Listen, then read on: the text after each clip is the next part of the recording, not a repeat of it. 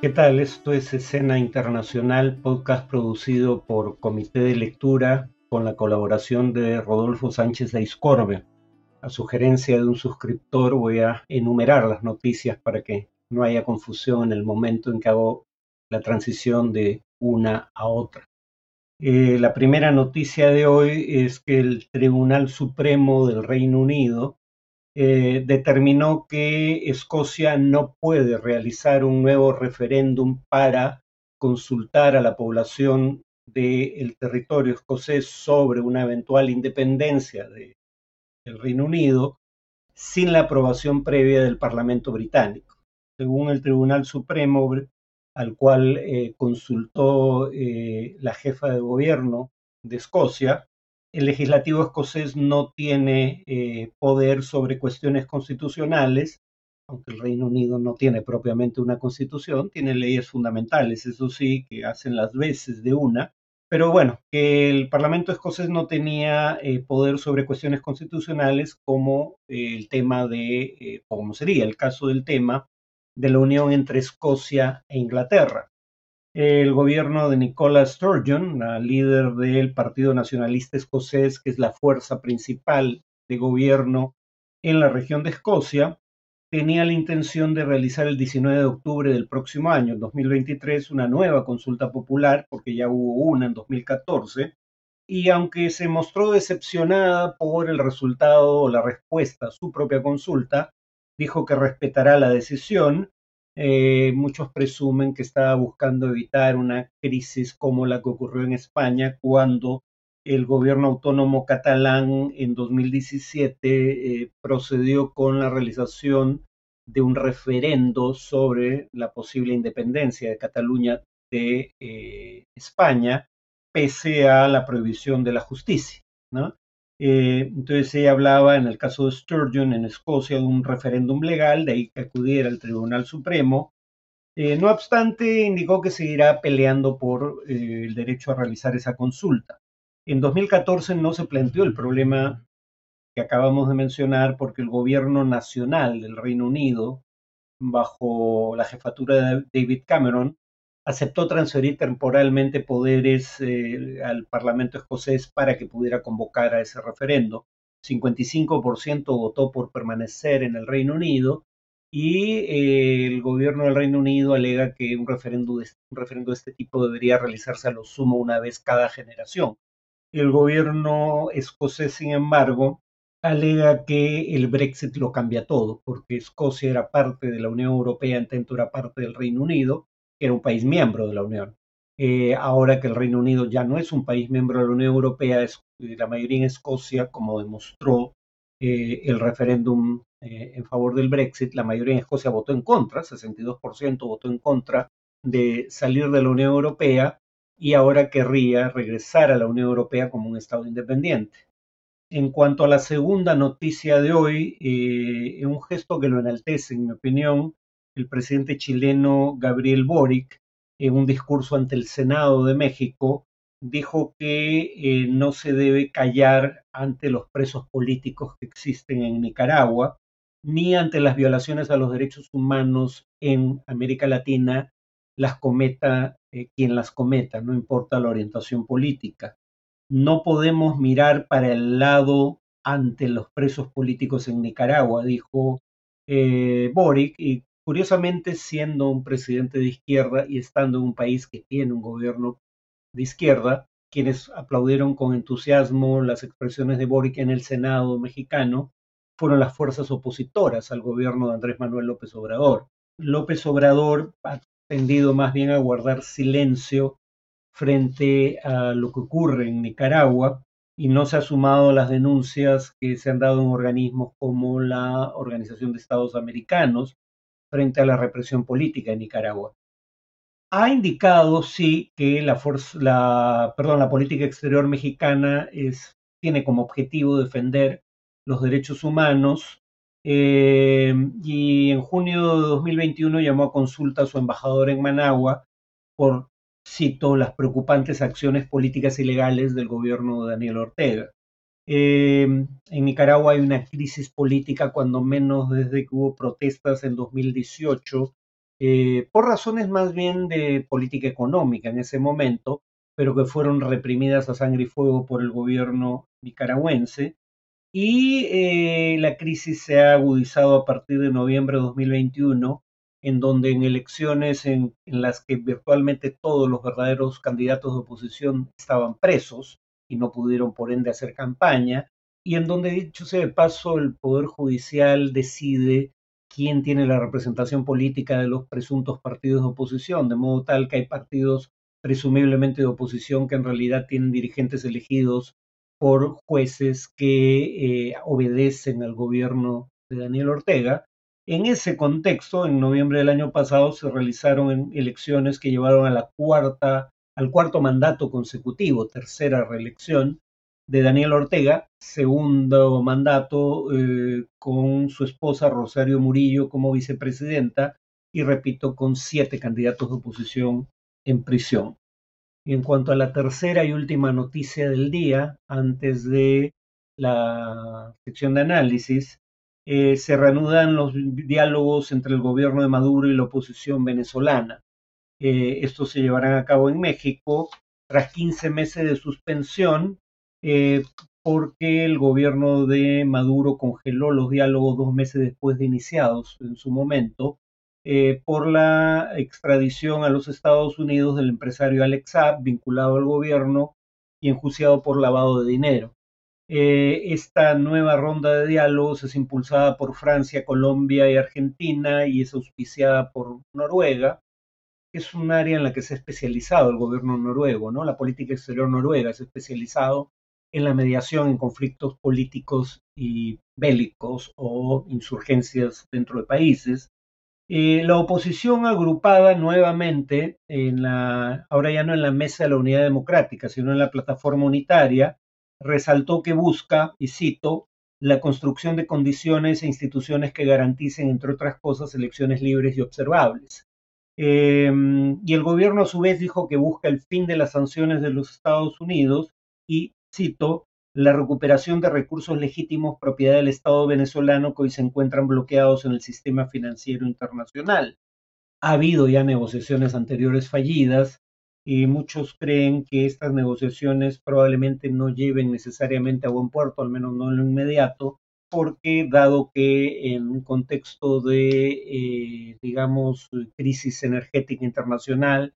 producto de los cortes de suministros de Rusia, eh, fundamentalmente a, la Unión Europea, que son producto de la guerra en Ucrania, eh, se requieren nuevas fuentes de combustibles fósiles y Venezuela podría ser una fuente de petróleo fundamentalmente, razón por la cual muchos creen que el gobierno no tiene mayores incentivos para hacer sesiones y que las únicas que haga será en previsión de un levantamiento de las sanciones norteamericanas. Pero eh, no porque crea que eh, le corresponde hacer eh, concesiones.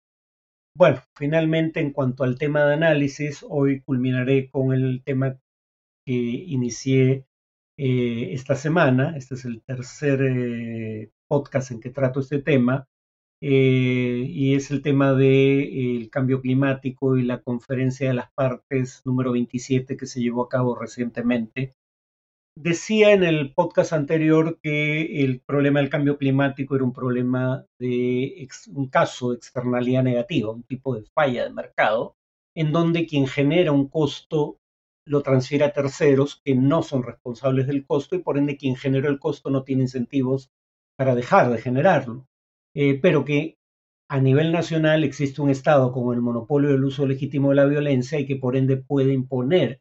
a quien eh, genera un costo que transfiere a terceros, uno, eh, la eliminación del costo en cuestión, o dos, al menos temporalmente, que sea quien genera el costo quien lo asuma, ¿no? Pero que a nivel del sistema internacional no hay tal cosa como un Estado premunido del monopolio del uso legítimo de la violencia y que por ende no hay forma de obligar a los estados a eh, cumplir metas establecidas por un tercero. Por eso es que en la COP eh, las metas de reducción de emisiones de gases de efecto, invernadero que crean el problema del cambio climático son metas que establecen por sí ante sí los estados de manera voluntaria y que simplemente comunican a la conferencia de las partes. El problema es que esas metas que los estados se trazan no bastan para lograr el objetivo trazado en una cumbre anterior, eh, conocido eh, como el Acuerdo de París, el acuerdo en cuestión.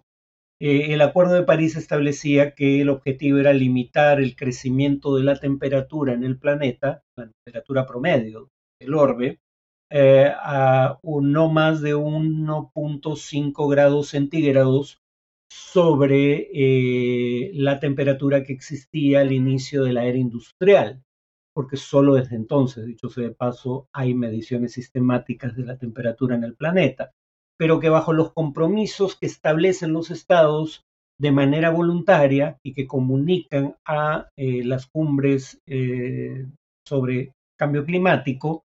bajo esos compromisos la temperatura promedio del planeta subiría 2.5 eh, grados centígrados hacia fines de siglo, ¿no? Eh, es decir, eh, un grado más que la meta establecida en el Acuerdo de París. Y eso en el supuesto improbable de que los estados cumplan con las metas que establecieron para sí mismos de manera voluntaria, cosa que en muchas ocasiones no ocurre. Entonces digamos que eh, la situación no era promisoria en lo absoluto y en la última reunión de la COP, la COP27, al menos se avanzó al aprobar en principio algo que había sido una demanda desde que existen este tipo de cumbres por parte de los países en desarrollo, sobre todo los más vulnerables al cambio climático. Esa demanda es que, dado que el principal gas de efecto invernadero, el dióxido de carbono, puede permanecer en la atmósfera durante décadas, cosa que vimos en el podcast anterior, el cambio climático actual es producto de las emisiones pasadas de los países industrializados que son quienes eh, han sido responsables históricamente de la mayor parte de las emisiones de gases de efecto invernadero, pero sobre todo de la emisión de un gas de efecto invernadero que a diferencia del metano, por ejemplo, permanece indefinidamente en la atmósfera terrestre, el dióxido de carbono. Entonces, los países que son las principales víctimas del cambio climático no son los principales causantes del problema, pero alegaban que los causantes del problema deberían compensar, deberían cubrir deberían compensar por las pérdidas y daños causados a los países en desarrollo. Eh, y eso era algo que era resistido por los países desarrollados, pero que finalmente fue aceptado eh, en horas postreras de la cumbre eh, de este año. Los términos todavía están por discutirse, pero aquí hay dos problemas, sin embargo. Esta COP27, aunque acordó eh, reparaciones por eh, pérdidas y daños a países en desarrollo particularmente vulnerables frente a los efectos del cambio climático, no llegó a acuerdo alguno sobre la necesidad de acelerar el proceso de descarbonización de la atmósfera terrestre, es decir, la reducción de los gases de efecto invernadero que están en la atmósfera terrestre y que causan ese efecto. Y entonces, claro, acá la paradoja es, se acuerda reparar a las víctimas del cambio climático, pero no se aborda la causa del cambio climático, que es lo que hace necesario ahora pagar reparación, ¿no? Pero además de eso, ¿qué pasa si los países desarrollados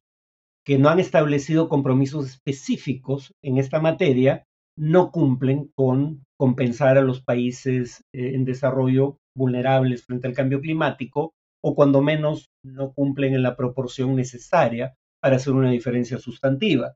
ya hay un antecedente. Se había hablado de un fondo de 100 mil millones de dólares eh, para adaptación y mitigación a los efectos del cambio climático, adaptación a y mitigación de los efectos del cambio climático, y ese fondo no ha logrado recaudar ni por asomo la cifra propuesta. ¿Qué pasaría, por ende,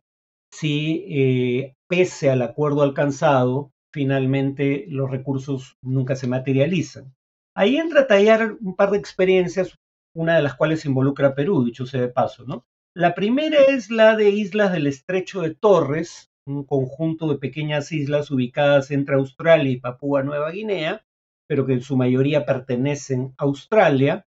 eh, y en donde eh, el crecimiento del nivel del mar eh, ha erosionado o viene erosionando las costas de estas islas a razón de un metro por año. Entonces, estas comunidades originarias, comunidades indígenas australianas demandaron al Estado australiano, del cual son ciudadanos los miembros de las comunidades,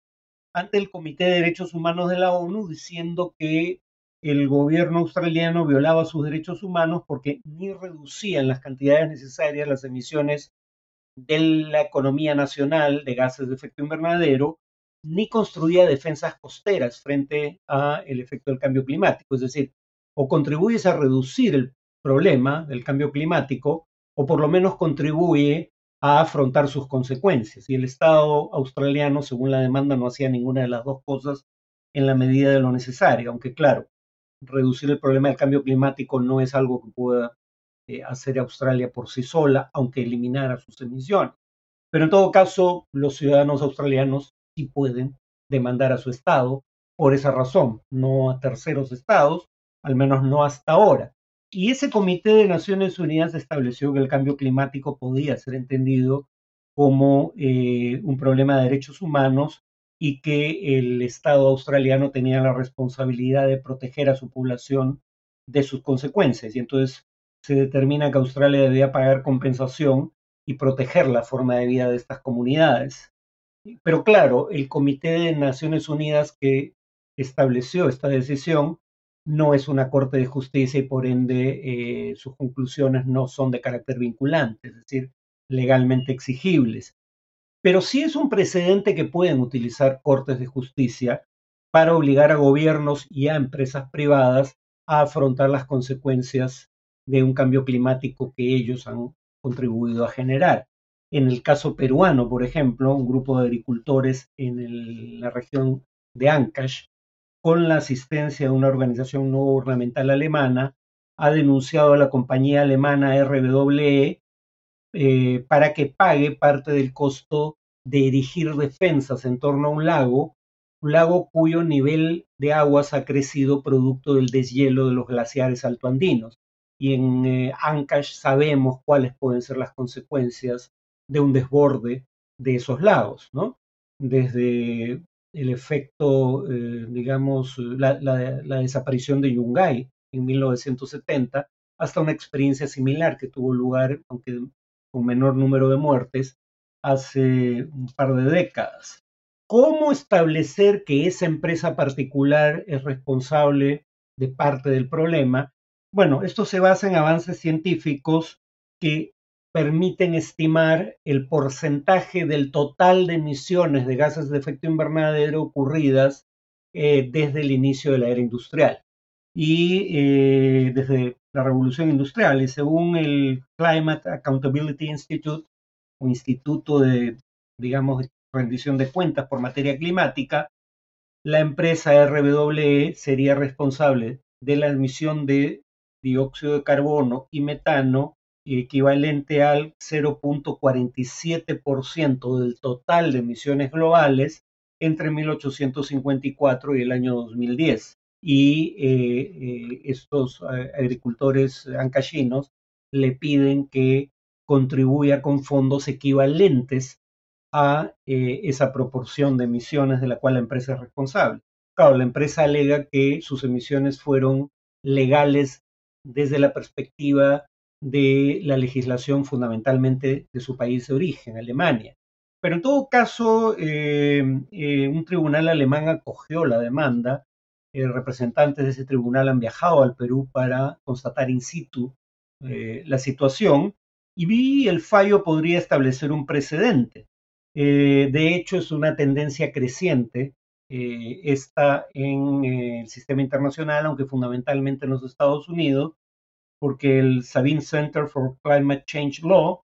entre 2011 y 2021, el número de demandas ante Corte de Justicia por temas vinculados al cambio climático se elevó de 83 demandas en 2001 a 227 en 2021, la mayoría de las cuales se plantearon ante cortes norteamericanas. Entonces, esta podría ser una vía por la cual quienes crean ser víctimas de, bueno, quienes son víctimas del cambio climático, pero quienes crean que ciertas empresas o gobiernos tienen responsabilidad frente a lo que les ocurre, puedan demandarlos ante Corte de Justicia y por esa vía empezar a, eh, digamos, eh, resolver un problema que a nivel de acuerdos entre ejecutivos de distintos estados del mundo no se está afrontando de manera adecuada. Eso es todo por hoy y este es el final de este ciclo de secciones de análisis sobre cambio climático y cómo enfrentarlo, nos vemos en el podcast del próximo martes.